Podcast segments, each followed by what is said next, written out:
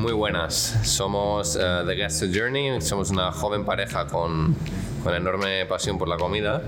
Y bueno, viajamos por todo el mundo explorando los mejores restaurantes y, durante este viaje hemos conocido y además vamos conociendo a muchos chefs y expertos gastronómicos los cuales hemos tenido la gran suerte de que nos compartan sus experiencias y conocimientos. Ahora lo que hemos decidido con esto es hacer un podcast, de intentar compartir algunas de estas conversaciones con vosotros y bueno, esperamos que, sea de vuestro agrado. En, este episodio nuestro invitado es Borja García Ordoño, ex jefe de cocina del Dos Pleurots.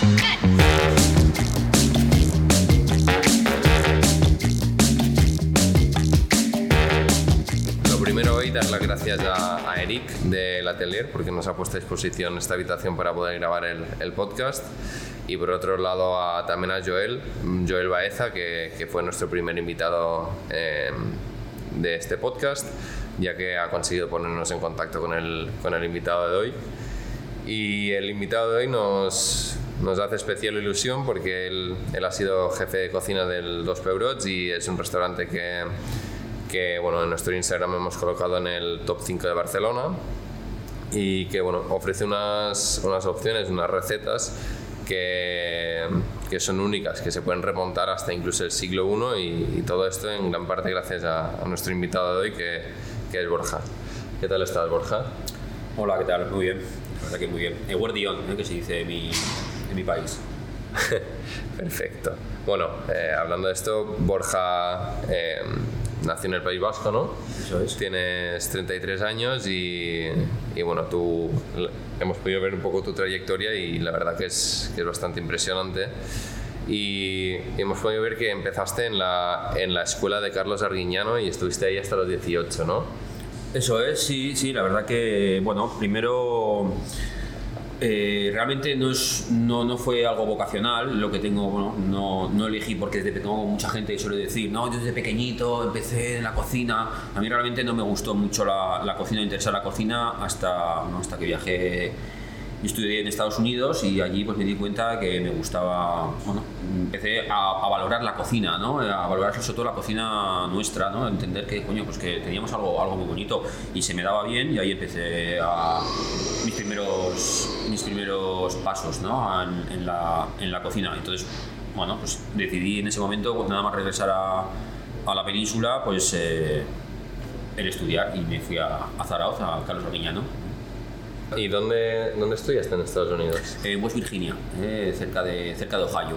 Ahí estuve dos años, bueno, año y medio, dos, dos cursos, eh, el high school, hice allí. Muy bien. Y, y después de, de, la escuela de Carlos Arguiñano, hmm. eh, empezaste, decidiste que era hora de, de viajar, conocer el mundo y, y trabajar, ¿no? Hmm. Y... Sí, sí, bueno, eh, básicamente eh, me empezó a interesar muchísimo la cocina, ¿no? me empezó a gustar mucho después de mi, mi periplo por, por Carlos Arguiñano, donde estudiaba y, y luego tuve, la, tuve la, la, oportunidad de poder trabajar también en el restaurante. Iba por las mañanas al, a la escuela y por las tardes iba al restaurante. A mí me pareció fantástico que, que te diesen la oportunidad ¿no? de poder realmente vivir la experiencia de trabajar en un restaurante más que, más que estudiar. Y realmente yo aprendí mucho más en la cocina que, que que en la escuela. ¿eh? Yo realmente aprendí mucho, mucho más. Y, y, luego, bueno, pues me fui a varios restaurantes de parrillas por todo, bueno, pues al final es lo que había del País Vasco, sobre todo en Zarauz y en Guetaria hay muchos restaurantes de, de brasa, de parrilla, ¿no? de rodaballos, de tal. Y ahí empecé a trabajar en ese tipo de, cocinas y luego me di cuenta que quería seguir aprendiendo y, quería ver, mmm, por eso, tienes cuál es ¿no? lo mejor, la, máxima excelencia de, de, mi profesión, ¿no? Entonces, pues ahí empecé a, a interesarme por, por, restaurantes de alta gastronomía, entre comillas. Por muchos, algunos de los restaurantes por los que, ha pasado Borja serían el, el, Asador Echevarri, el Noma, eh, Sergi Arola, el Ryujin en, en Japón, Kike da Costa y varios más. Eh, de todos estos, ¿cuál, ¿cuál fue tu primer destino? Mi primer destino gastronómico fue el primero que me dio la oportunidad y que me abrió las puertas de un restaurante de tres estrellas fue, fue Martín, Martín Verasetegui. ¿eh? Ahí estuve, estuve poquito porque, bueno, eh, bueno, fue una experiencia diferente, ¿eh? fue una experiencia muy dura, ¿eh? dura y bueno, ahí aprendí, aprendí muchas cosas, y sí, estuve ahí bueno, poquito tiempo, luego ya salté. Ahí fue donde de hecho conociste a Joel Baeza, ¿no? Eso es, eh, ahí, ahí conocí a, Joel, que él estaba en pastelería en aquel tiempo, me acuerdo, y no, en cuarto frío, porque estaba al lado de la puerta, donde se abría el, restaurante, y yo llegué con mis maletas en invierno y me abrió la puerta y, me dijo, venga, venga para adentro que, que, se escapa el calor. ¿eh? y del, uno de los restaurantes que me, bueno, que me encantaría escuchar un poco fue tu paso por, por el Noma en, en, un podcast anterior de Mata Orlando, que es el, el chef de Amas. Escuchamos que, que, bueno, que fue, fue muy exigente. Por cierto, lo que escucháis de Fondet, porque hemos dicho que el atelier, nos, que es una pastelería y escuela de pastelería, nos ha puesto a disposición su, una habitación, pues se les escucha eh, cocinar un poco. Em, volviendo al tema, él decía que su paso por el Noma pues, fue fantástico, pero muy exigente. Y me gustaría saber que, cómo fue tu paso por ahí también, en el Noma. Vale, bueno, eh, hombre, a mí el Noma me cambió la, la manera, la perspectiva de, de entender la, la, la, cocina. Seguramente fue el primer restaurante donde yo entendí que si tú quieres ser el mejor, no hay otra, otra fórmula que trabajar el que más. Esto es esto es impepinable. ¿eh? Tú puedes tener mucho, mucho talento y tal, pero si no trabajas, mm, no, esto no va. Messi es el mejor del mundo, pero si no entrena, este hombre no, no, no vale. ¿eh? Y al revés también, quiero decir, también te puedes esforzar mucho, pero también tienes que tener unas ciertas cualidades para, para poder llegar a ser ahora estamos hablando de top mundial, ¿no? jugar a fútbol todo el mundo puede jugar a fútbol, pero no todo el mundo puede jugar a primera división y no todo el mundo puede ser Messi, ¿no? Pues como en el fútbol, en todas las, todas las profesiones. Y ahí me di cuenta que el secreto que tenían en Noma, aparte de, bueno, pues como yo, un poco restantes he estado que que coincidan muchas cosas, ¿no? Porque al final el éxito, ¿no? Al final es una, no es una suma de, mucha, de muchas coincidencias o, ¿no? o, o, causalidades que hacen que, que bueno, pues que que llegues a, alto, pero todo, todo, todos tienen un denominador común que es el, esfuerzo y el trabajo.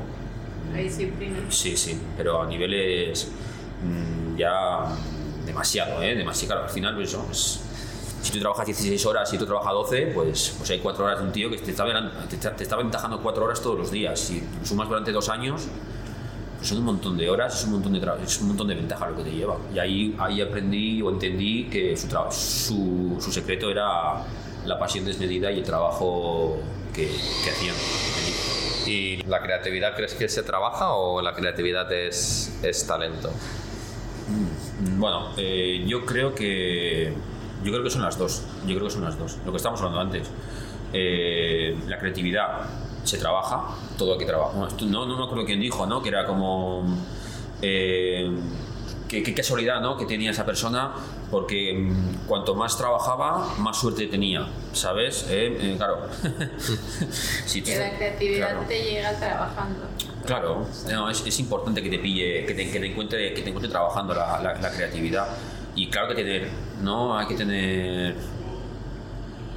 no sé cómo decirlo, ¿no? Hay que tener unas bases, ¿no? Y hay que tener una algo, ¿no?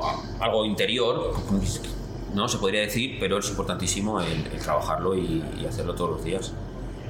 Y fue quizás el Noma el sitio donde, donde viste la mayor expresión de, de creatividad, por así decirlo, es decir, el, porque Joel decía que para él una de las personas más creativas en este mundo es, es René Redzepi. Me gustaría saber si, si opinas igual o... Bueno, eh, es que para mí la palabra creatividad me, me, me, cuesta, me cuesta porque es muy difícil ser creativo, ¿sabes? Es muy difícil ser innovador. Es que muy poca gente es innovador. Y, y ser innovador eh, no es no, no, es, no es hasta bueno, ¿sabes? Porque normalmente los primeros que, que innovan normalmente suelen, suelen fracasar, ¿no? Eh, normalmente es el que coge esa idea y la desarrolla más, ¿no? Em, quiero decir, el primero que inventa un smartphone, eh, ¿quién es? ¿Sabes? Pero tú conoces Apple, ¿no? Steve Jobs no inventó el smartphone. Sí, sí. Pero, pero cogió esa idea, esa, esa idea y la desarrolló y lo hizo mucho mejor. Eh, la tablet, ¿no? La, tablet, ¿no? esto, esto es de Microsoft, ¿no? pero todo el mundo tiene ahora iPads, ¿no? ¿Eh? Eh, quiero decir, la creatividad y la innovación. Por eso también te digo que René, por ejemplo, yo no creo que sea. o que, que será súper creativo, ¿eh? O sea. será súper creativo, pero pero es influencia de muchas cosas. Claro, quiero decir, también es, casualidad que todos los super cocineros eh, de renombre hayan pasado por el Bulli. Ya. ¿Sabes cómo te digo? Es casualidad que, por ejemplo, René hizo eh, un stage importante en Mugaritz cuando Mugaritz fue el primero que empezó a hacer todo el tema de las hierbas, todo el tema de, no, todo el tema de la naturaleza, tal, esto fue, fue Antoni quien empezó a desarrollar todo este, todo este tipo de cosas. Lo que pasa que por una cosa o por otra, pues al final se le conoce como, no, como Noma, ¿no? Tema de hierbitas, tal, no sé qué, pam. Y sí, claro, él, lo puso de moda, ¿no? Lo puso, pero esto de, claro, todo de creatividad de tal, es complicado, es complicado. Yo, a mí es que son, palabras que me cuesta, que me cuesta eh, entenderlas, ¿sabes? Como te digo. Y luego, para bien o para mal, eh, yo estos años que he estado bueno, esos 10 años, ¿no? desde los 18 hasta los 28 que he estado viajando por ahí, intentado, intentado estar en bueno, los máximos que he podido, entre prácticas y tal, pues muchísimos. Y, llegó un momento, eh, ya que ya veía me di cuenta que tenía que cambiar, ¿no? Que tenía que ya hacer otro tipo de cosas como, ¿no? Coger algún proyecto, ¿no? Y más que aprender, aprender, aprender, sino ya desarrollarme, ¿no? Y, ya, ¿no? Coger otro tipo de, de, herramientas que no sabía como el dirigir, ¿no? El organizar, todo ese tipo de cosas. ¿Por qué? Porque me di cuenta ya cuando vi los últimos restaurantes que era todo muy parecido. ¿Sabes? Que decía, ah, mira, esto es lo mismo. Al final veía la técnica, no de esto, y mira, esto es lo mismo, pero le han cambiado el color. Ah, mira, esto lo han cambiado, le han quitado un poco de fécula para que sea un poco más blandito, pero es la misma técnica que hacíamos para hacer no sé qué. Eh, ¿Sabes cómo te digo? Eh, ya perdí un poco esa esa magia, ¿no? Como cuando eres pequeño y oh, los magos, ¿no? ¡Ah! Y vas ilusionado a los, ¿no? Y iba ilusionado y nervioso a los restaurantes. Y luego llegó un momento en que, a, los tres días ya estaba, ya estaba harto. Si es que ya más o menos... Es lo mismo. Más o menos ya lo he entendido, ¿sabes? Ya con menos tiempo que pasan los restaurantes ya los entendía porque ya eran muy parecidos al otro tipo de restaurantes que había estado. No sé si me explico. Sí, sí, sí, totalmente. Y luego por el otro lado, que a lo mejor, no sé si con llamarlo una experiencia contraria, pero em, a la vista de nosotros que somos unos aficionados se ve totalmente distinto, sería el asador Echevarri, que es nuestro restaurante preferido y que si hemos pasado por ahí. Eh, Víctor es una persona pues, que ha sido autodidacta y, y bueno, se le ve una persona muy humilde, muy tranquila, que no digo que René no lo sea, ¿eh? digo, pero no sé, como que se me hace una experiencia que a lo mejor trabajar ahí es, puede ser completamente distinta a la del Noma, entonces también me gustaría saber qué tal fue eso. Antagónicos, ¿eh? antagónicos, antagónicos. Eh, por ejemplo, yo, Víctor sí que creo que es un innovador. ¿Sí? Yo creo que sí que es creativo. ¿eh? Y, y es creativo porque, porque hace cosas que no se hacían este, y, esto, esto lo consiguió porque muchas veces es muy importante eh, empezar las cosas en blanco, sin saber. ¿Por qué? Porque te haces preguntarte el porqué de las cosas, ¿sabes? Porque tú cuando estudias algo, ya muchas cosas tienes interiorizadas, las tienes como un dogma. ¿Sabes? Como, no, esto es así, y el fumet, el fumet no puede ir más de media hora. Porque, porque los, los no, porque el amoníaco, bueno, depende, ¿no? ¿Sabes? Igual si es una, si es una cocción súper lenta, si está a media a 100 grados, que está hirviendo, si va muy poquito a poco, muy poquito a poco, igual sale mejor si está una horita, ¿sabes? Que hirviendo un montón durante... Es una tontería ¿eh? lo que estoy diciendo, pero quiero decir, como ya tienes son pues, dogmas que los tienes ya interiorizados, muchas veces no te dejan experimentar. Y en cambio este hombre, como no sabía nada de cocina, pues ha creado, pues eso, ha puesto de moda la parrilla, la brasa, la, la, ha puesto de moda, ha inventado un montón de, de, artilugios para poder cocinar productos que antes no se creían que se podían cocinar a la parrilla. Eh, y esto no, no, lo ha visto en ningún lado. O sea, no es decir, no es que haya hecho prácticas. Este hombre no, no, este hombre ha sido él cuestionándose las cosas, preguntándose el porqué de las cosas, ¿no? Y bueno, pues son antagónicos. Eh, René, pues eso, eh, yo vi que René, por ejemplo, era muy bueno creando equipos. Mm. Hacía sacar a todo el mundo el máximo esfuerzo que tú podías. Yo no he visto tanto esfuerzo en un restaurante en mi vida como vi, bueno, en Odeslus, eh, no sé si como Sergio Germán, ¿conocéis Sergio Germán? Un, cocinero este ya se ha, retirado, tiene un tres estrellas Michelin en Holanda, yo trabajé ahí, bueno, estuve haciendo unas prácticas ahí una temporada y era la cocina de Rambo, ¿eh? o sea, ibas corriendo desde que entrabas hasta que salías con el cuchillo entre los dientes, pero hasta los, los camareros corrí, todo el mundo corría, pero no, te, no había ni reloj en la cocina.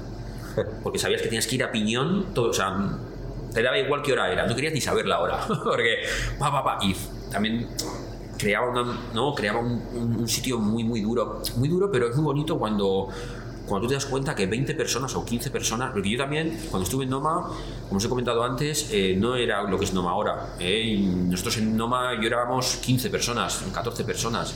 Esto es lo que había antes en la... Yo estuve cuando era el número 3 del mundo, no era el número 1, no era tan conocido, la cocina nórdica no era tan conocida y, y ahí pues veías 14 personas creyendo en algo, wow, la cantidad de cosas que puedes llegar a hacer es, es, que es mágico.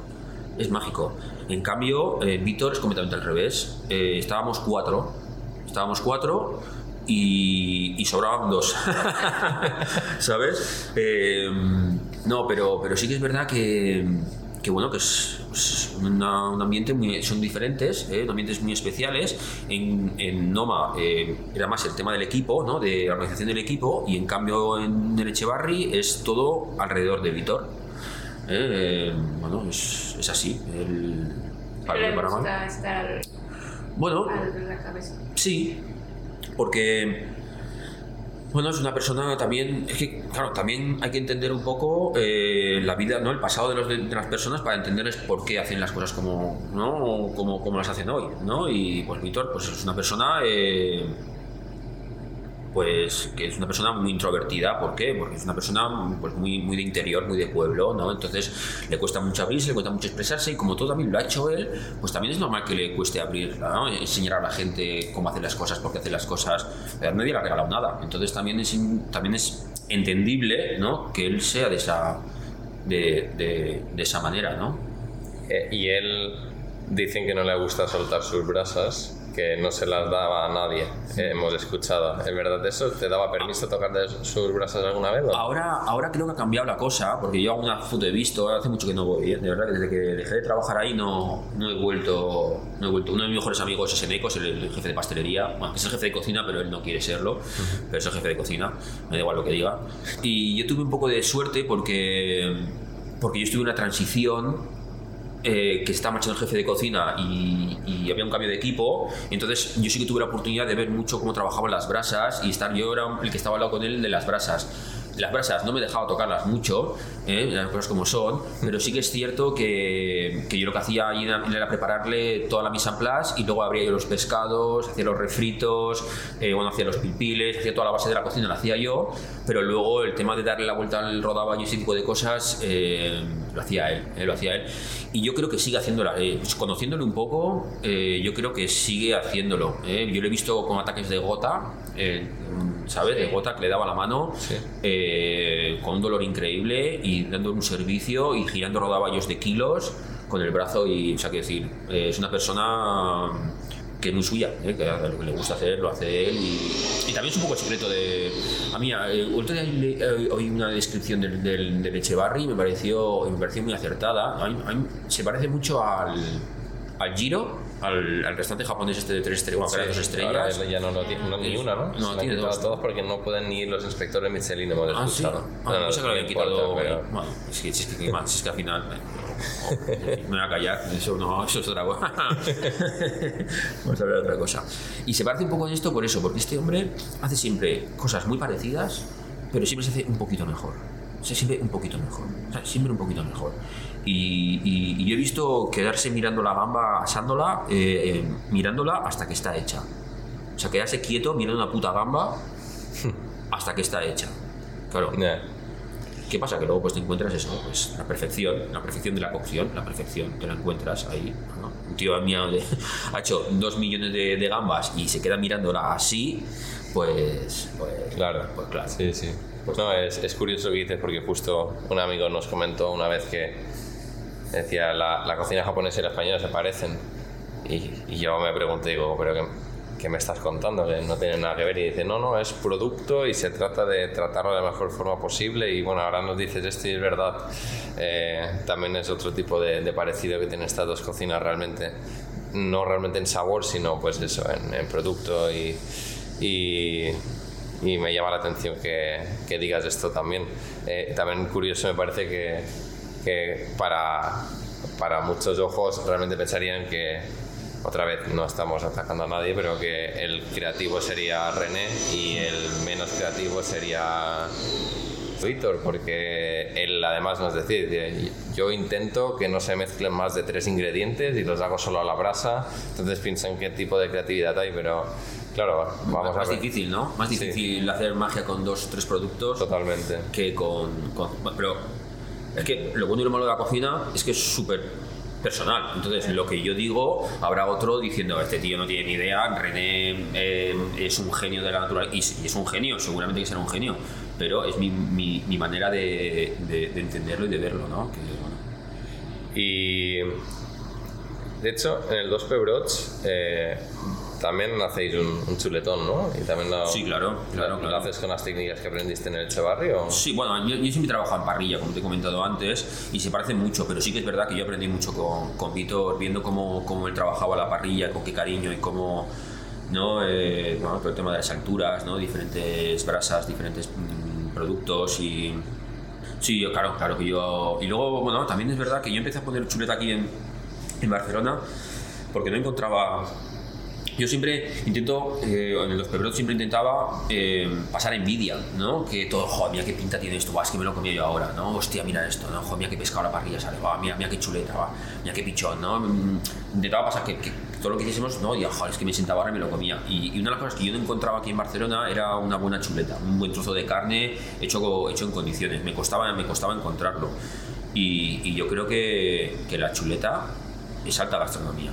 ¿no? Es que Sí, sí, es, uno de los mayores placeres. ¿eh? Es, alta gastronomía, ¿no? Eh, no es poner en un plato 20.000 cosas con biberón, ¿no? Haciendo gotitas y, y florecitas y tal, eh, que también, que también es alta gastronomía, si no, no lo critico. Yo he, hecho, he trabajado bastante en este tipo de, de movimientos, pero una tabla de embutidos es, una, es, alta gastronomía. Yo, yo, por ejemplo, la tabla de embutidos lo digo porque en el 2 Pebrot, todos los platos que hacíamos, el que más orgulloso estoy, he estado y estaré, y para mí era de los mejores platos que yo puedo hacer, y es el plato de embutidos de chacinas caseras.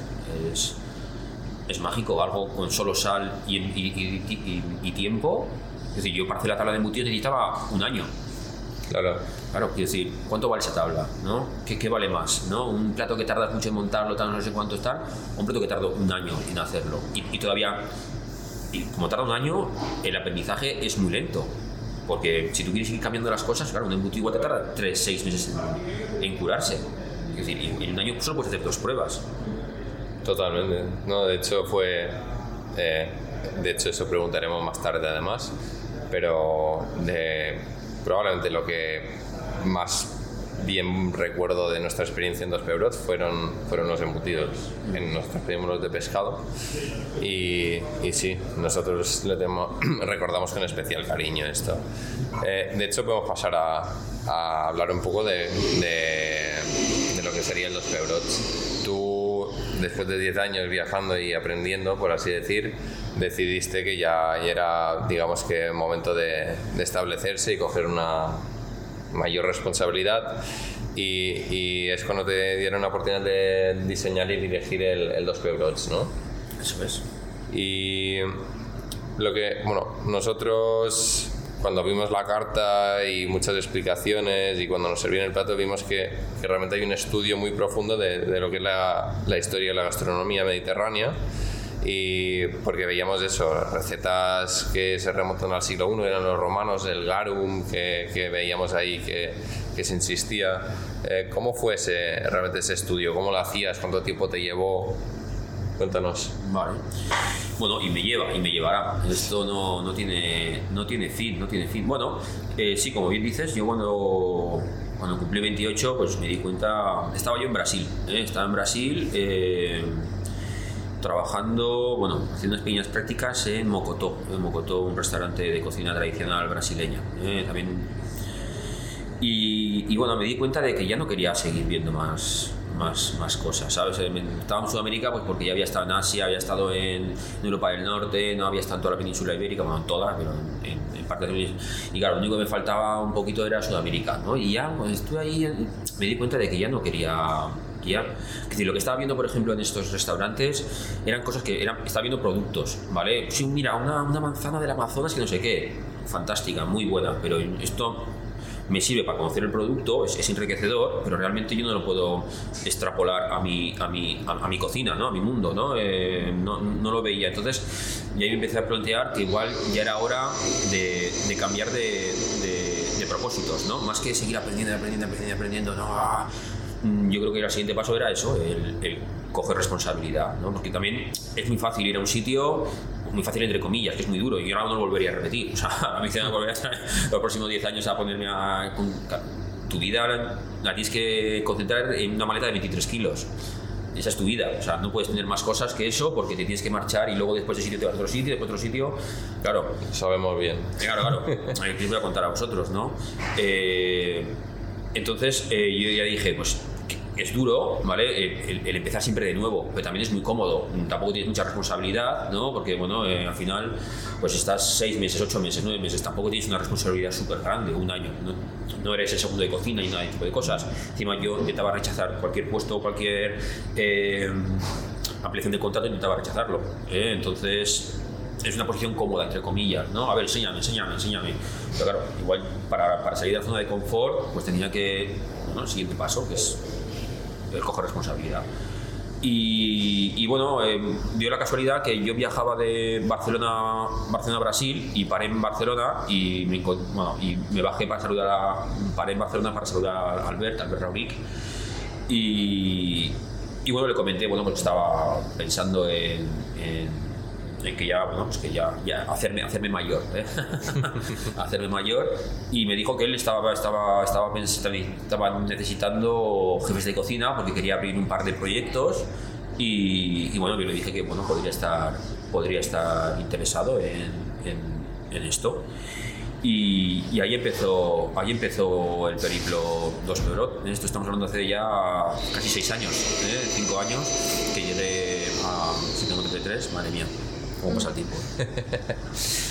y, sí, bueno, al principio realmente el Dos Pebrot no sabíamos que íbamos a montar. Queríamos montar, a ver, sabía que quería montar un restaurante, pero no sabía qué montar. ¿eh? No sabía, bueno, sabía que quería hacer cocina mediterránea, ¿no? Bueno, estábamos pensando entre abrir un bar del Dos Palillos, ¿vale? O sea, dim sums, eh, noodles, eh, frituras, ¿no? Ese tipo de cosas.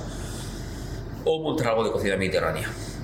Eh, bueno, estábamos mirando, no, no sabía muy bien qué, qué, hacer. También, como tampoco teníamos un local predeterminado, pues también el local muchas veces te, te dice un poco qué, vas a ser, ¿no? Porque no es lo mismo, bueno, en diferentes locales, pues también, hostia, esto es perfecto para, para, para, una, para una cafetería, esto es perfecto para no sé qué. Bueno, pues y encontramos un restaurante que estaba, un local que estaba en venta al lado de, del, del Dos Palillos, que es el restaurante de, de Albert y ese restaurante nos evocó un poco a cocina tradicional, a cocina tapas, ¿no? A las tapas. Y bueno, eh, queríamos ser un restaurante sin ningún tipo de pretensión. ¿eh? Queríamos ser un restaurante de cocina tradicional catalana, entre comillas, mediterránea, ¿eh? muy sencillo, tapas de tortilla de patatas, de pues eso, salpicón de, de, gambas, ese tipo de cosas, ¿vale?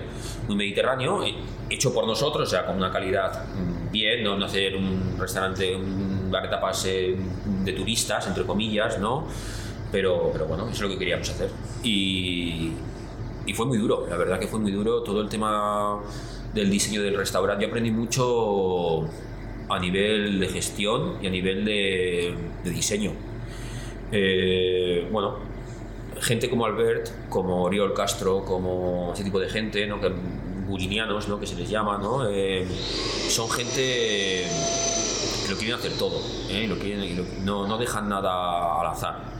Y, yo, para bien o para mal, pues, bueno, hay muchas cosas que hice mal, pero diseñé el dos Pedrot, ¿eh? todo lo que es el diseño de la cocina, el diseño de las mesas, donde iba a ir con ayuda de arquitectos, por supuesto, pero las propuestas que salieron adelante fueron, fueron las nuestras. ¿eh? Entonces, coño, eh, a, nivel, a nivel personal muy duro, Porque yo que no he estudiado, que no me había leído un libro en muchísimos años, ponerte ahí a discutir con un arquitecto que también yo cuando he estudiado, pero de cocinas he visto un montón de cocinas, entonces seguramente que algo podría aportar a, los arquitectos que igual no han visto tantas cocinas ¿no? y saben más de, espacios. Y, fue muy duro, yo lo pasé, fueron dos años, dos años de, de, organización y tal, muy duros, pero aprendí mucho, aprendí mucho. Y luego, bueno, cuando ya más o menos estaba todo el restaurante ya montado, ¿eh? que ya estábamos ya a punto, ya sabemos dónde iba a ir todo tal, apareció Ferran, Ferran Adrià. Le enseñamos el proyecto y nos dijo que, que no. nos dijo que no, que no. que. Bueno, nos dijo que estaba seguramente un poco abocado al, al fracaso, ¿no? que íbamos a ser uno más en Barcelona, que si no tenías conceptos, si no tenías una idea, si simplemente ibas a hacer un restaurante de Mediterráneo, ¿no? es una, muy amplio, pues él, él no lo veía muy, muy viable, ¿no? muy, muy interesante. Y bueno, nos ofreció ir a, al Bulli, al Bulli, al Bulli Lab, ¿eh? a, bueno, conocer un poco la, que ya, ya llevábamos tiempo, todos los países llevaba tiempo ya trabajando con, con Ferran con su metodología, ¿no? El tema del, del y tal, ellos estaban haciendo, decodificando la cocina asiática, ya, ¿vale? O sea que ya un poco de indicio de que estaban haciendo allí ya sabían, ¿no? De que iba un poco investigando, más que decodificando, investigando, ¿no? Eh, estudiando la cocina asiática y, entonces nos explicó un poco todo el tema de Sapiens ¿no? y cómo iba todo el tema de lo que estaba haciendo Ferran y que al final lo que está haciendo Ferran ahora mismo eh, allí es aplicar la metodología Sapiens, ¿no? como os he comentado, os he comentado antes, se basa en, en, el conocimiento, en el conocimiento para la innovación. Eh, para tú entiendes algo y con eso, con ese entendimiento tú puedes innovar, puedes crear. Eh, es una, bueno, es, una especie, hace como una especie de, auditoría, de auditoría interna ¿no? de, de, cada, de cada cosa. Y nos dijo que, que él, creía más interesante el, hacer un restaurante de cocina mediterránea aplicando el Sapiens. ¿eh?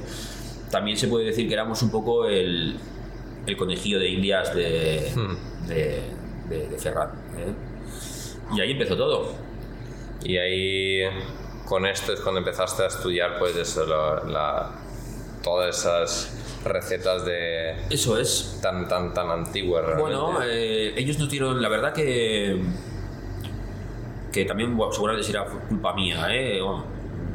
para bien o para mal, las cosas que pasaban en los Pebrot eran, eran culpa mía. ¿eh? O, o, tenía yo parte de. O, gracias a mí o por culpa mía. ¿eh? Pero claro, si estás ahí primero, pues tienes que. Para un lado por otro es. Es, es así, ¿eh? no puedes hacer otra cosa. Y, bueno, a mí nadie, nadie realmente me, me, me, ayudó mucho. lo del tema de, la Wikipedia me pasaron bastantes eh, timelines ¿no? y, y, algo de información bueno, pues para ir tirando y, algunas fichas técnicas para ver un poquito la metodología de cómo ellos investigaban y tal. Pero, pero yo perdí bastante el, contacto con, con, ellos los últimos tres años. También es normal, ¿no? Con vorágine de, un restaurante tampoco pues es muy difícil dedicar eh, unas horas concretas a, a trabajar con otro tipo de personas, ¿no? Y como también a ellos también les costaba muchas veces contestar los emails, ¿no? Y había, no había un feedback muy rápido, yo necesitaba Claro, yo necesito información ya porque el restaurante es un, está muy, los restaurantes están muy vivos, ¿no? Tienes que estar todo el rato ¿no? Eh, haciendo cosas, ¿no? Y demás. Y, y dejé un poco de lado. Entonces, pues también, por un lado, a mí siempre me ha interesado mucho la cocina clásica. Bueno, no la cocina clásica, sino la época clásica. un poco pues, la, la, base de la cultura mediterránea. Y entonces empecé a leer mucho, a, a, aprenderme los nombres de investigadores o de antropólogos importantes en España, a comprarme sus libros y e intentar hablar con ellos, intentar mandarles emails, eh, bueno, eh, bueno, una... Luego también tengo la suerte de que, de que mi novia Lourdes, que era la sommelier de, del restaurante y la, la, jefa de sala, es historiadora, es, oh, es, es, historiadora. Y, y, en este aspecto, pues claro, te ayuda mucho a, a, entender, a poder, a poder, ¿no? Una chica muy lista, quiero decir, entonces... y, y para que te ayuden a técnicas de estudio, técnicas de, ¿no? de, de, búsqueda, de búsqueda de información, para que te contrarresten y también te da mucha seguridad. Decir, bueno, si esta chica me está. Quiero decir, mm, ¿no? Claro, te apoya una persona así y te entiende y te dice que lo estás haciendo bien y tal, pues da, mucho, ¿no? da, da mucha seguridad. Claro, y recuperar recetas de, tan antiguas realmente eh, lo estábamos hablando antes también que es, es, es muy importante porque como se, se, pierdan y entre estas recetas debe haber auténticas maravillas nosotros por ejemplo recordamos muy bien eh, los, los caracoles de Santitaura que también es una receta muy antigua mallorquina y yo por ejemplo son los mejores caracoles que recuerdo haberme comido y, y, claro, él, yo no sé si eso sea cierto o no, porque claro, no se sabe qué hace cada uno en su casa, ¿no? Pero restante dice que es el único que sigue ofreciendo esta receta. Imagínate que se hubiera perdido esta receta en el tiempo, nunca hubiera llegado a comer los mejores caracoles de mi vida, quizás, ¿sabes? Y así me puedo imaginar con mil cosas que habrás estudiado que, que puedas pensar igual. Claro, sí, bueno, y que las cosas van cambiando mucho, pero también es todo muy relativo, ¿no? Es, pero sí, sí que yo creo que es una cosa que tenemos que, que hacer y no se pueden perder muchas cosas ¿no? de, de, ese tipo de, ese tipo de, de gastronomía. Y, bueno, nosotros en el Los también, eh, es que muchas, muchas cosas que pasan en la historia, eh, es que la mayor mucha historia no está escrita. Y, claro, hay muchos platos, por ejemplo, en los Pebrot del siglo I, ¿no? Pero nosotros en los Pebrot nos íbamos incluso mucho más para atrás. ¿Qué pasa? Que eso son cosas, son conjeturas, ¿no? Son cosas que podría haber pasado. Eso también te ayuda mucho el tema de trabajar con antropólogos y tal, y arqueólogos, esta gente trabaja con conjeturas, ¿no? Con hipótesis, ¿no? Podría haber pasado. Y te da mucho, y a mí me parece muy divertido, me parece muy divertido y muy interesante el, el por qué no había poder, pues, ¿no? Es, entonces te hace relativizar todo mucho y jugar mucho con, con ese tipo de, de cosas, ¿no? Eh, yo qué sé, eh, se podría decir que, tú que eres mexicana, el ceviche se puede decir que es mediterráneo. ¿Sí o qué? Bueno, no, no, pero sí. Quiero decir, eh, la cebolla es mediterránea, el cilantro es mediterráneo, los cítricos no son mediterráneos, son de, son de Asia, pero, pero, pero los, los, llevaron los, los europeos para, para, para, para Latinoamérica. Claro, un ceviche sin esas tres cosas ¿no? Sí. O sea, que realmente vosotros lo trajisteis y ellos lo mezclaron, ¿no? Bueno, sé lo que pasa que eh, no hay indicios de que, por ejemplo, los primeros que empezaron a utilizar mucho los cítricos y demás eh, fueron los árabes, ¿no? Los, lo, lo, la afiliación que tuvieron los tres eh, estos elementos, el cilantro, eh, los cítricos y la cebolla, eh, fueron los árabes, ¿no? Pero no hay ningún libro, ningún tipo de receta que hable de que cogían pescado, lo, lo cortaban crudo, lo mezclaban con limón y se lo comían. No hay indicios de esto pero que podía haber pasado. Claro. Es más, no solo esto, tú, nosotros sabemos lo que come la gente rica, lo que comía la gente pobre no se sabe. Por eso digo que es que es todo muy relativo, ¿no? Eh, por ejemplo, lo tradicional igual, ¿no? ¿Qué es, qué es tradicional? ¿Qué no es tradicional? Claro. Eh, ¿Dónde para ese reloj? ¿no? Eh, claro, ¿no? Lo que estamos hablando, ¿el pan con tomate es tradicional? Bueno, claro. No, o, o sí, ¿no? Eh, claro, el jengibre lleva más tiempo en el Mediterráneo que el tomate. Claro, los romanos conocían. Es que mira, desde la época romana, desde la época romana, eh, a, a, nivel culinario, o sea, eh, no, se ha, no, se ha, avanzado mucho.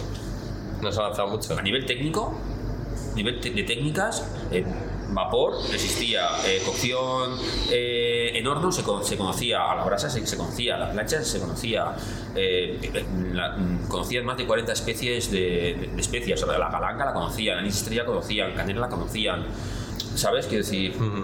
Yo, por ejemplo, nosotros estamos trabajando en un plato que hacíamos saliendo en los Pebrot, que era conejo con curry romano. Ok. ¿Ah, bueno, es que al final, ¿por qué no? En, aquella época, eh, la gente quería mucho dinero, le gustaba eh, ponerle muchas especies a las cosas, porque era un, un, un síntoma, claro, un síntoma de que tú tenías dinero, de que eras un tío culto, de que eras un tío civilizado, porque le ponías, no, porque hay muchas especias, mucha cocción, no sé qué, no sé cuántos. Y la gente que comía cosas crudas era un bárbaro, ¿no? Era, claro. Entonces, seguramente que harían una especie de curry, seguro seguro. Alguien seguro que cogió un montón, metió un montón de historias, echó ahí, y nosotros en vez de ligarlo con leche de coco, lo ligábamos con leche de almendras. Claro. Leche de almendras es una cosa súper mediterránea. ¿eh? Sí, sí, sí. Claro. No te digo que es, que es relativo todo esto. Y luego lo que estás hablando tú de que es una pena que se esté perdiendo. Pues sí, pues es una pena. Pero pero es que es muy difícil también el evitarlo evitarlo y hay muchas cosas que se han perdido pero bueno también también las cosas van evolucionando y bueno eh, El lado bueno es que ahora sí que casi todo queda documentado. Imagino que es más difícil eh, o es más fácil recuperarlas. Vamos a decir que las personas que estén 50 años después de nosotros recuperar lo que se ha hecho ahora. Sí, claro, bueno, y la versión de. Porque, claro, luego lo, bueno de la cocina tradicional, entre comillas, ¿no? que es un invento moderno, ¿no? es una palabra relativamente nueva, lo que es tradicional, es que tiene muchas variantes, claro entendimos para... El País Vasco, por ejemplo, hay una, una, sopa, de, una sopa que se llama zurrucutuna, ¿no? Sí.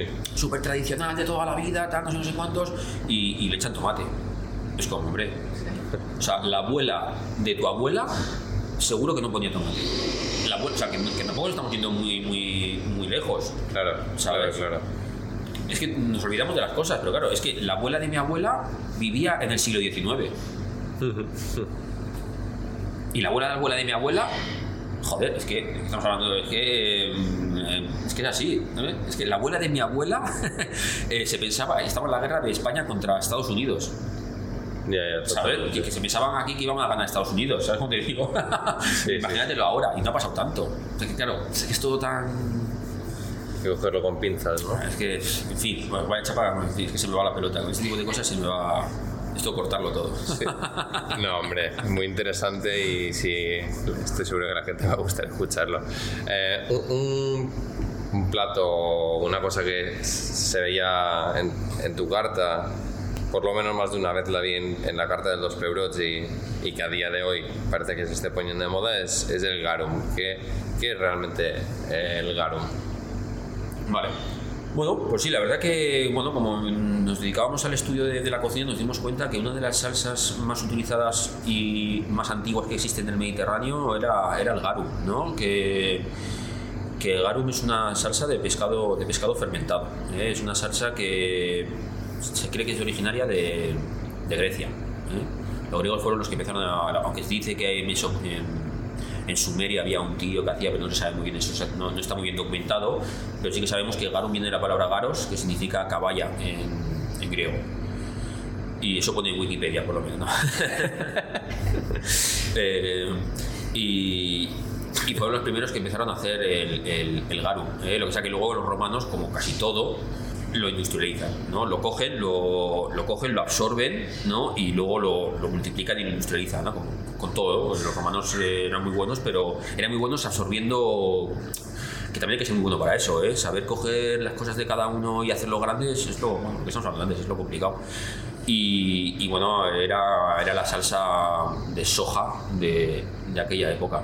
Era una salsa que era una especie, bueno, lo utilizaban para todo, lo utilizaban como, como, como, es un potenciador de sabor. También te das cuenta que en casi todas las culturas, como estamos hablando de la empanadilla igual, eh, en casi todas las culturas hay una especie de, de garu, ¿no? El, bueno, el en Japón, eh, la colatura de pescado en, en Italia, ¿no? el namban de, de, Tailandia, ¿no? el sauce, ¿no? Eh, eso, es una, eso es un garu. O sea que bueno, y luego aquí pues, pues por ciertas cosas, pues por, por, culturas y tal, pues se dejó de, de hacer, de elaborar el garum, pero era había una industria alrededor del garum increíble.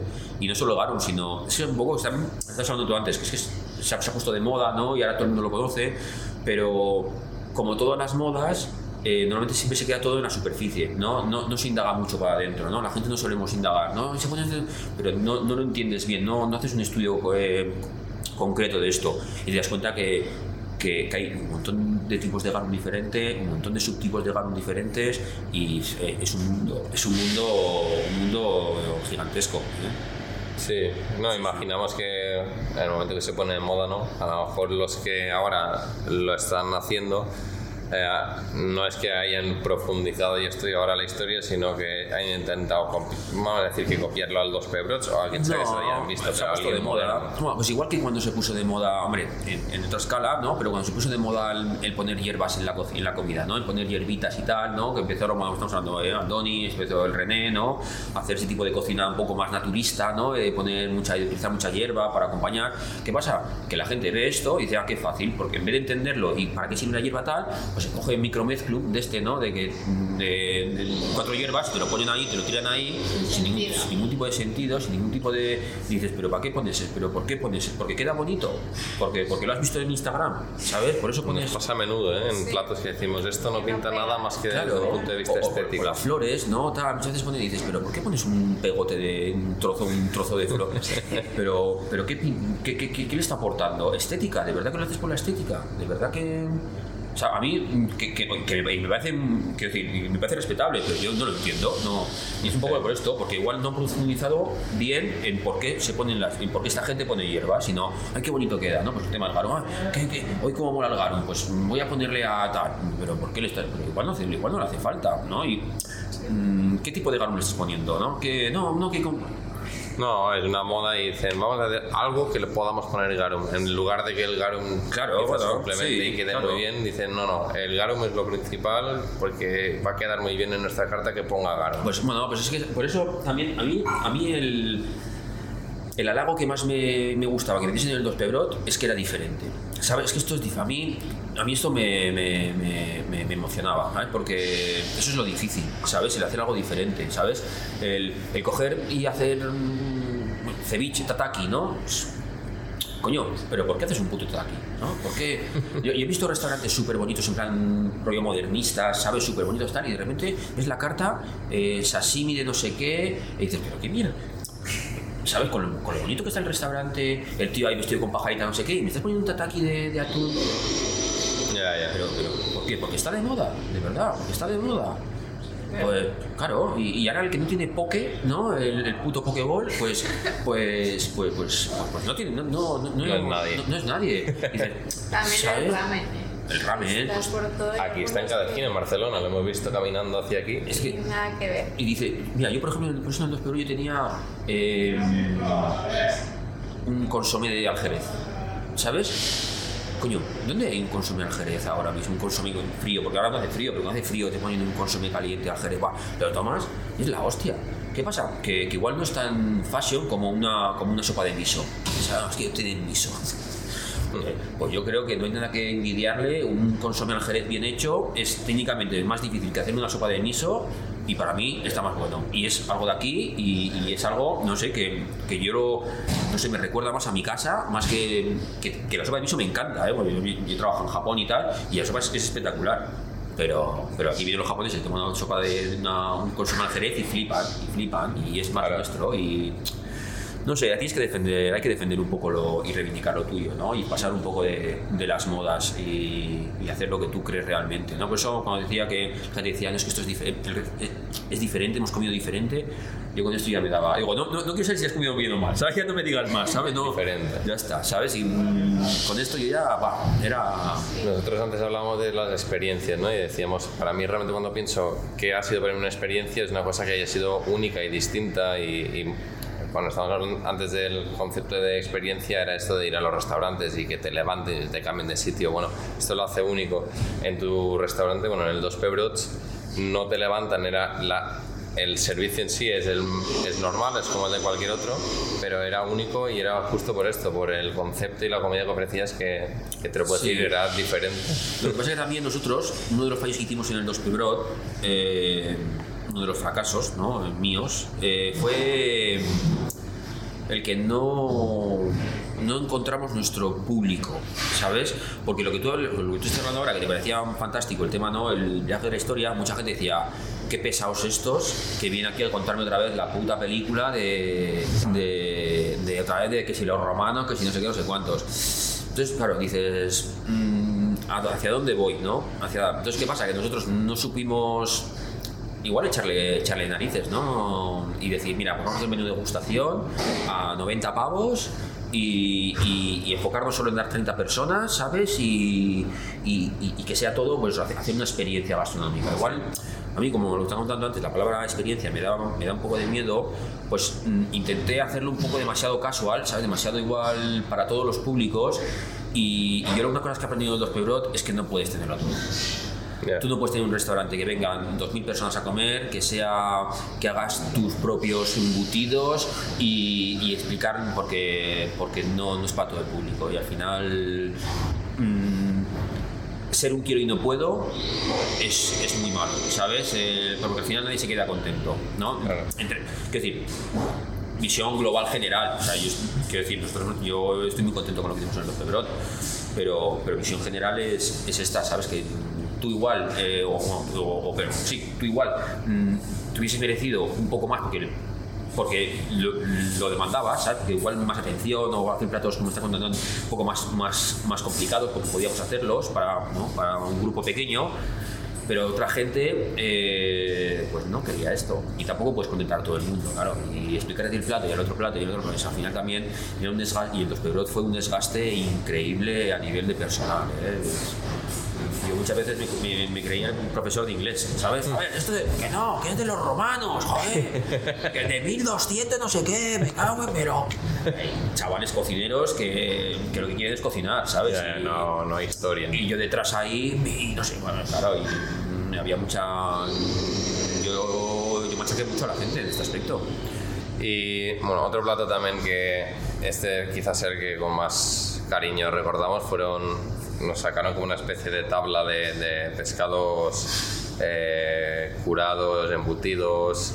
Em, esto, cuando le preguntamos al que fue el primer invitado, que es Joel, él decía que, que, la nueva moda de este año pues iban a ser eso, pescados, eh, bueno, decía que ya estaba pegando, no es que fuera nuevo, pero que este año iba a pegar fuerte pues los, los pescados madurados y así, pero tú ya se ve que por lo menos, que es cuando nosotros fuimos, por lo menos hace un año, y probablemente más ya estabas ofreciendo esto. ¿Cómo, cómo llega hasta esto? ¿También tiene influencia de los romanos? O? Sí, claro, bueno, eh, sí, claro, aquí mezclamos tres, ¿eh? tres, tres técnicas diferentes, ¿eh? que sería la, la maduración, la, el salazón o la conservación y el embutido.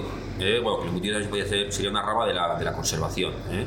Pero, pero nosotros como nos dedicamos al estudio, eh, nosotros hacíamos sobre todo, lo que nosotros nos enfocábamos sobre todo es al tema de la curación, ahumado y salazón de los pescados que lo mismo es uno de los sabores reales del Mediterráneo. ¿eh? Desde el ser humano, lo primero que hace, incluso, bueno, estamos hablando de, de, eh, bueno, de, de, de, antes de Cristo, ¿eh? estamos hablando de mucho antes de los romanos y demás. ¿eh? Esto eh, bueno, al final el ser humano siempre ha dicho cómo hago que esto me, dure más, ¿no? Esto para, para que esto me, conserve. Y, y, entonces empezaban a salir los pescados, pescados curados. ¿eh? Esto, claro, primero el sol, ¿no? Luego el viento, después la sal, ¿no? Ya los, los que empezaron a industrializar todo el tema de los salazones fueron los egipcios.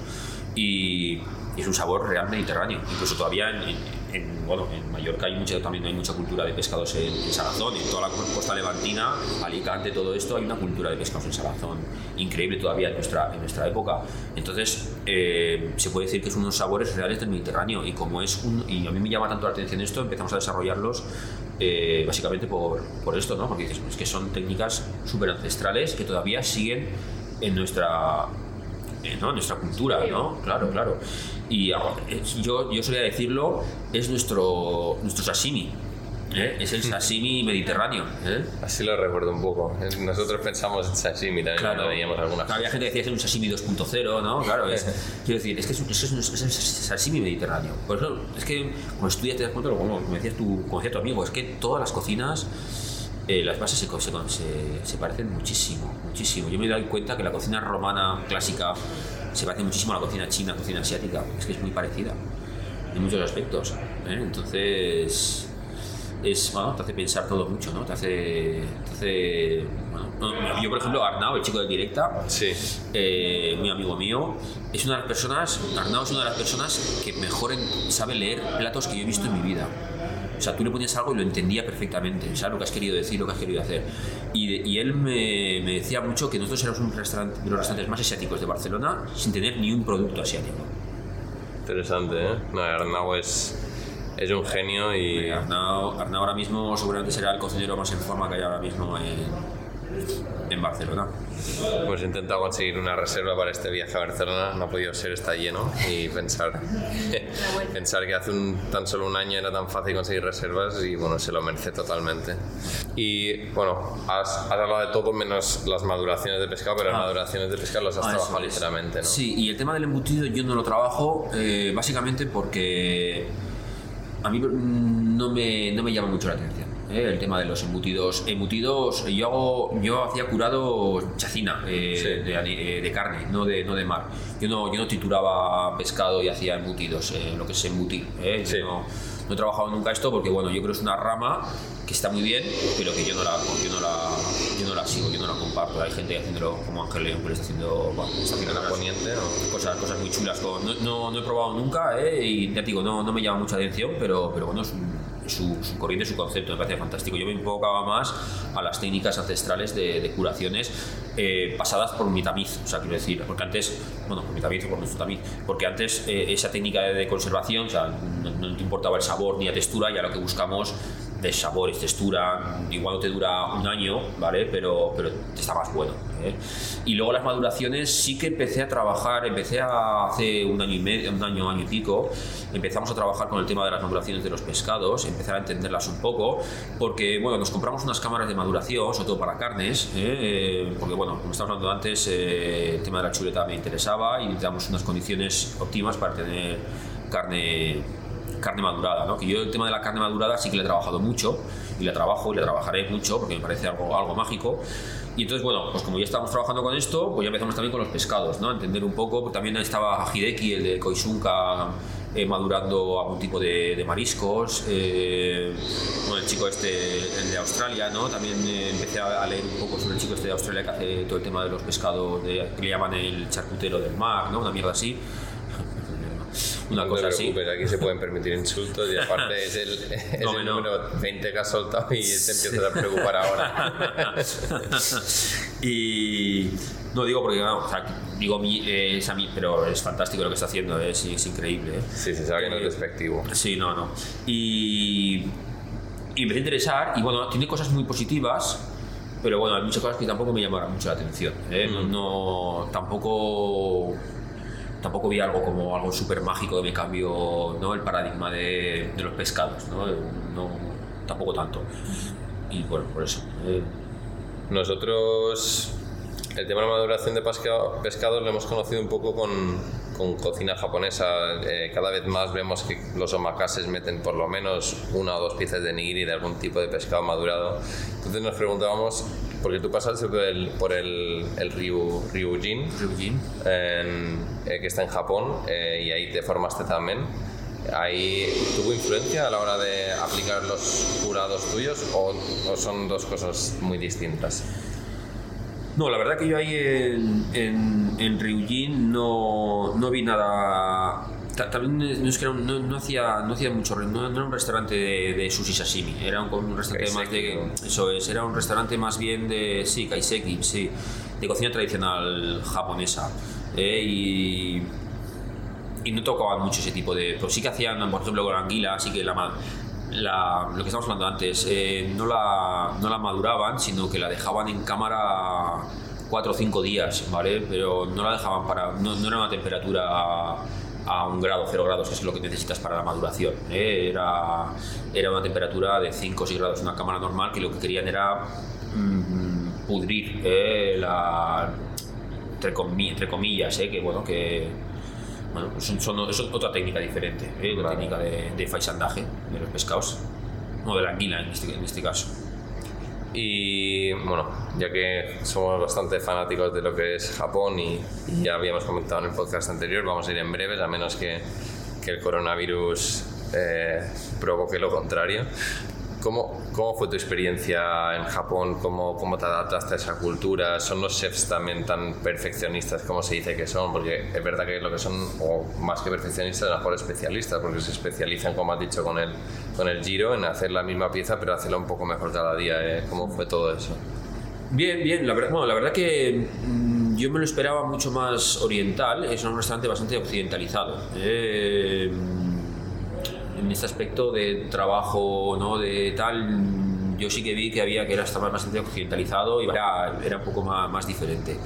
A mí me, me gustó, ¿eh? me gustó, pero no sé, la cultura es lo que pasa que también yo soy, yo soy vasco, entonces claro, entre vascos y japoneses, ¿sabes? Las culturas como que chocan un poco, ¿eh? chocan un poco, yo choqué, no, tampoco es bueno generalizar, ¿eh? pero sí que choqué un poco en las culturas, puesto que el tema de cosas tan jerarquizadas y cosas sin sentido solo por tradición, que a mí me costaba mucho entender y luego ellos también, quiero decir, tú cuando, cuando aceptas gente a trabajar o de prácticas eh, de fuera, también tienes que entender que, que no son como tú. ¿eh? y que no y que tú tampoco puedes permitir tampoco puede, hay cosas que tú tienes que adaptarte pero ellos también tienen que entender a quién traes si tú traes un cocodrilo a tu casa no pues pues tú lo puedes, lo puedes educar un poco y tal, pero también tienes que entender que, ese bicho igual un día se revuelve, ¿no? Porque, porque al final es una cosa que, ¿no? Eh, claro, es...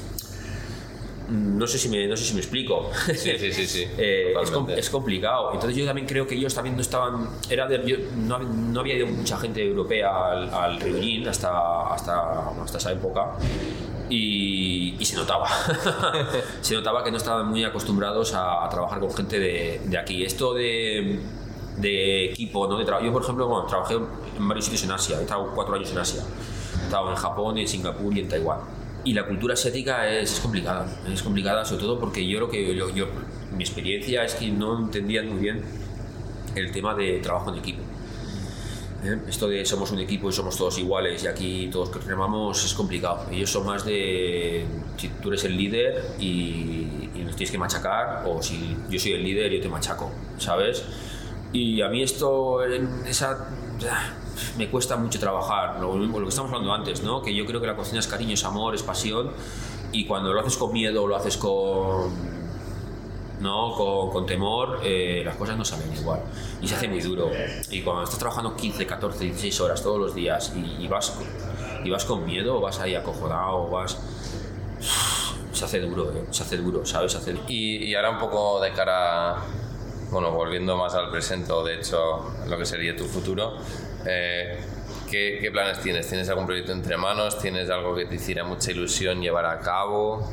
Eh, ¿Qué hay? Bueno, me hace mucha ilusión muchas cosas. Eh, es que hay tantas cosas que puedes hacer. Una vez dejas de trabajar, hay tantas cosas que puedes hacer. Cursos, ¿no? Aprender cerámica, por ejemplo. Jolín, fantástico, ¿no? Aprender cerámica, ¿no? Aprender a hacer platos, ¿no? Vajilla. Pero ahora mismo no tengo nada hay muchas posibilidades, muchísimas posibilidades de hacer, ¿no? Pues montar un restaurante, montar algo. Claro, pero es que hay tantas variables, ¿no? ¿Dónde? Mm, ¿Cuándo? Eh, ¿Cómo? Eh, Mallorca. Oye, ¿por qué no? no? Nunca se sabe. Pero hay tantas posibilidades que no, que no sabe. Entonces, eh, también cuando, cuando está todo el tiempo trabajando sin parar, eh, también es importante, yo creo, parar un poco y verlo todo con perspectiva y, y, y, ver qué pasa, ¿no? Y, qué te ofrecen, qué no te ofrecen, qué es lo que te gustaría y, bueno, eh, llegar a una, una acuerdo. Así que todavía no hay nada, no hay nada en el horizonte. Genial. Bueno, vamos a acabar, aunque son bastantes preguntas, pero con unas preguntas un poco más generales, que son las mismas que les haremos a, todos los seres y que, bueno, siempre pensamos que son interesantes.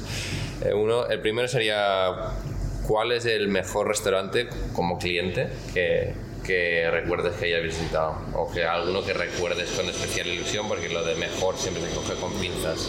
Sí, no, claro, lo dices tú, se coge con pinzas porque también muchas veces mm, ahí está el día que tú tienes, el día que tienen ellos, ¿no? Que, se junte todo, ¿no? No sé, es que hay tantos que. Pero bueno, mm, a mí el último que me ha gustado, el, el, el que más últimamente, que vi que, que está haciendo muy bien, es Enigma. Lo hacen muy bien.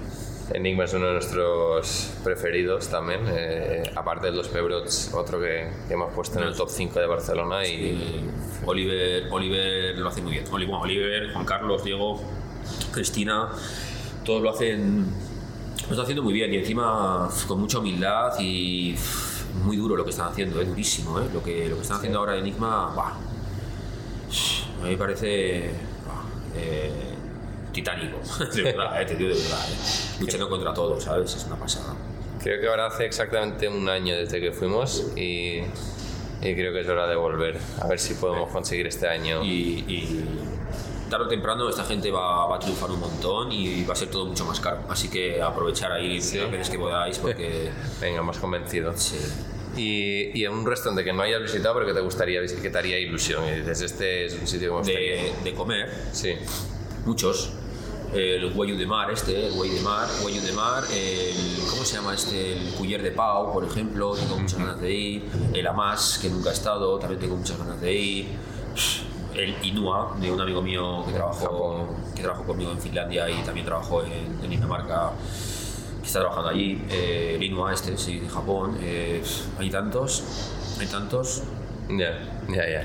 Franchen, por ejemplo, también tiene que ser fantástico. No he estado nunca, así tiene que ser la hostia ese sitio. ¿Y em, cuál ha sido el restaurante que tú recuerdes em, que más has disfrutado trabajando? O alguno que recuerdes que hayas disfrutado mucho, no el que más, es que esto es lo que digo. No, no, no todos, pero muchos. Eh, en Sererola aprendí mucho, en Sererola Astro, el Seyerola, Sí. el dos estrellas Michelin, que ya está cerrado y aprendí muchísimo ahí. Eh, no, me aprendí mucho, es que en todos, en casi todo me lo he pasado, me lo he pasado muy bien, la verdad. Y si ahora tuvieras que volver a hacer prácticas en algún sitio o trabajar en algún sitio en- en- y que todavía no hayas ido, ¿a cuál irías? A todos los que he dicho que quiero ir a comer, ¿no? Pues a Franchen, a, a Inua, al Culler de Pau, a Enigma, a, a todos estos, claro, ¿no? Al, ca- a Escasals también me gustaría, por ejemplo, aprender qué están haciendo ahí, ¿no? Que tienen, ¿no? Todo el tema de bueno, cocina ¿no? de base, ¿no? Muy interesante. Tiene sentido que, que sean lo mismo al que quieras comer que al que quieras. Y, y alguna alguien que te haya inspirado en todo este camino que llevas, en todo este recorrido que llevas en este mundo. no sé, también lo mismo, muchos, muchos y, y ninguno realmente. No, no tengo ningún tipo de, para bien o para mal, eh, no tengo ningún tipo de, de personaje idealizado. Es decir, "Buah, es que este es lo único igual, pues sí, pues sí que ahora, por ejemplo, estoy muy interesado en todo el trabajo y toda la obra de, de Ferran. Estoy muy interesado y sí es una persona ahora mismo que me interesa muchísimo y, y estoy viendo mucho y estoy siguiendo mucho y leyendo mucho porque, bueno, al final la propuesta que tiene ahora de todo, este, tema que está pasando con el bully y tal me parece me parece súper interesante súper interesante y, y luego también que es que tiene un proceso creativo sabes que yo en otros sitios no he visto que haya un proceso creativo mm, tan tan claro, ¿sabes? No, es que viajo por ahí y no, mi, mi viaje se he visto no sé qué y lo meto con tal no sé qué, no sé cuánto, bla, bla, bla. Esto lo he visto mucho, pero una persona que se dedica ¿no? a entenderlo y, para ente- y, y de entenderlo sacas algo, algo nuevo, me parece la clave, me parece, ¿verdad? O- Sí, ¿no? Me puede haber pasado esto hace 10 años, ¿sabes? Y, y destino, destino culinario que te haya gustado mucho, que hayas estado. O sea, un país que, Un país. que recuerdes su comida o su. Japón. Japón. Japón, sí. Japón, Y, y alguno que no hayas ido y que irías. Me gustaría conocer mejor China. China. La cocina china me gustaría. Ah, y bueno, y ma- más África. La cocina africana, la cocina árabe me, es muy pendiente. Quiero, quiero aprender mucho la cocina árabe. Complicado. Nosotros hemos, hemos comido en uno que fue una propuesta muy interesante y eso sí que no tiene nada que ver con lo que hemos comido en cualquier otro sitio, que fue en Londres, que es un estrella Michelin que se llama Ikoyi. ¿No lo conoces? Bueno, él, él, él tiene, es todo influencia africana y, y fue interesante, muchos picantes que no conocíamos.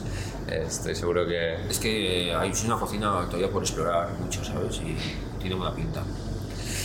¿Y tu plato preferido? No sé. El poke. el pokeball. Eh, El puto poke que decías antes, ¿no? El puto poke. No, eh, no lo sé, no lo sé. Es que me gusta mucho, me gusta mucho comer, me gusta todo mucho.